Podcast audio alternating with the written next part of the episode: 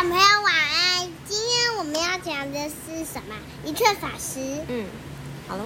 换妈妈讲了，妈妈是露比碗，我是露比伟。Hello，各位小朋友，午安！我又来啦。来呢？嗯，小朋友吃饱了吗？吃饱了吗？现在中午喽。对，现在中午了，呃，中午下午了，应该可以吃点心了哈。你们。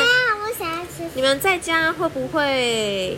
做一些小小点心呀、对啊，会不会做个点心啊？我跟妈妈都不是啊，我跟那个卢比老师都很会做点心。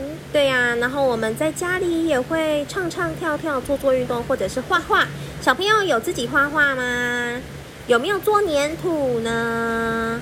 啊，那如果你有画画、做粘土，也可以听听露比老师说故事哦。有也可以，嗯也可以做实验。对，也可以做实验。我们也有做一些实验，像是熔岩灯啊，还有听诊器。听诊器，还有不倒翁，对不对？对。好，那我们今天呢要来讲的这一则故事，一样是这个童梦馆出版发行的日本童话二十篇的其中一篇，叫做《一寸法师》。芬妮准备好了吗好，？准备好了，准备好了。那芬妮可以坐好吗？可以可以。可以哈。那露比老师要开始讲喽。好，准备听喽。从前有一个地方，住着一对老爷爷和老奶奶，他们没有孩子。老爷爷和老奶奶总是向上天祈求，请赐给我们一个孩子吧。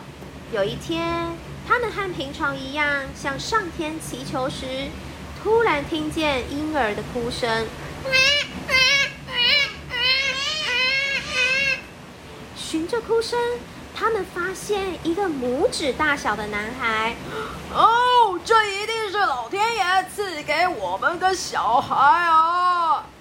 老爷爷和老奶奶决定好好把他抚养长大。老爷爷和老奶奶非常的疼爱他，可是不管过了多久，小男孩就是长不大。于是他们替小男孩取名叫做一寸法师。玉信，什么叫做一寸啊？指的是很大很大，还是很小很小呢？很小。对，一寸的意思就是很小很小，所以因为这个小朋友永远都长不大，老爷爷和老奶奶在才把它取名叫做一寸法师哦。好，那我们继续喽。尽管一寸法师是个小不点，却是老爷爷和老奶奶的好帮手。当老爷爷和老奶奶在田里工作时，他会帮忙赶走偷吃农作物的乌鸦和老鼠。或者是看守中午的便当。有一天，一寸法师对老爷爷和老奶奶说：“请让我到京城去，我想要成为一个了不起的人。”老爷爷和老奶奶感到很惊讶，不过因为是一寸法师的请求，所以他们答应了。哦，宝，这把剑去吧，它可以防身。老爷爷将用针做成的剑放进麦秆剑剑鞘中，交给一寸法师。宝贝啊，搭船去吧。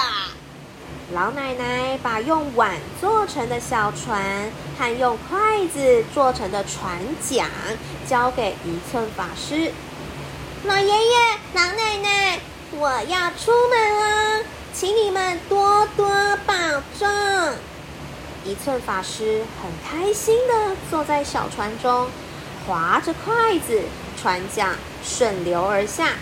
老爷爷和老奶奶目送着一寸法师离开。才出发没多久，就下起了大雨。一寸法师的小船随波摆荡着，有好几次差点翻船了。终于，一寸法师抵达了京城。京城里人来人往，十分热闹。他好奇地四处张望。此时，公主乘坐的马车正好经过。一寸法师看到美丽的公主之后，心想：啊，要是能在公主身边工作就好了。他情不自禁地跟在马车后面，来到了公主的家。原来呀，公主是京城中一位很有声望大臣的女儿哦。一寸法师拜托大臣，请让我当仆人。大臣对一寸法师说：“哎，让我看看你有什么能力，我再考虑要不要雇佣你吧。”于是他跳到公主最疼爱的猫咪身上，嘿笑嘿笑嘿笑。一寸法师把猫咪身上的跳蚤都消灭了。哦，真神奇！你还会做些什么呢？一寸法师又跳到大臣心爱的老鹰背上，骑着老鹰飞到柿子树旁边，嘿笑嘿笑。他挥剑砍下一颗柿子，送给大臣。哦，你很厉害嘛！那么我就雇佣你当仆人吧。一寸法师被派到公主身边，负责保护并侍奉公主。一寸法师整天都跟公主生活在一起。公主在看书时，一寸法师帮她翻书，有时也会帮公主的猫咪清除跳蚤。还会帮公主折纸，公主很喜欢一寸法师哦。有一天，一寸法师陪着公主前往神社，公主诚心的向神明祈求，希望我能找到日本第一的新郎。祭拜完之后，公主和一寸法师还有仆人准备回去时，突然出现一个声音：“那个美丽的女孩。”你来做我的新娘吧！魔鬼大叫之后现身，并且想要带走公主。啊！救命啊！救命啊！公主拼命的逃跑。一寸法师跳到魔鬼面前说：“站住！我不会把公主交给你的！”哼！看我踩死你！魔鬼想用大脚丫踩死一寸法师。嘿咻！嘿咻嘿咻！一寸法师奋力的用剑刺向魔鬼的脚底板，魔鬼的脚底被刺了一个洞，生气的大吼：“啊，痛死我了！我要吃掉你！”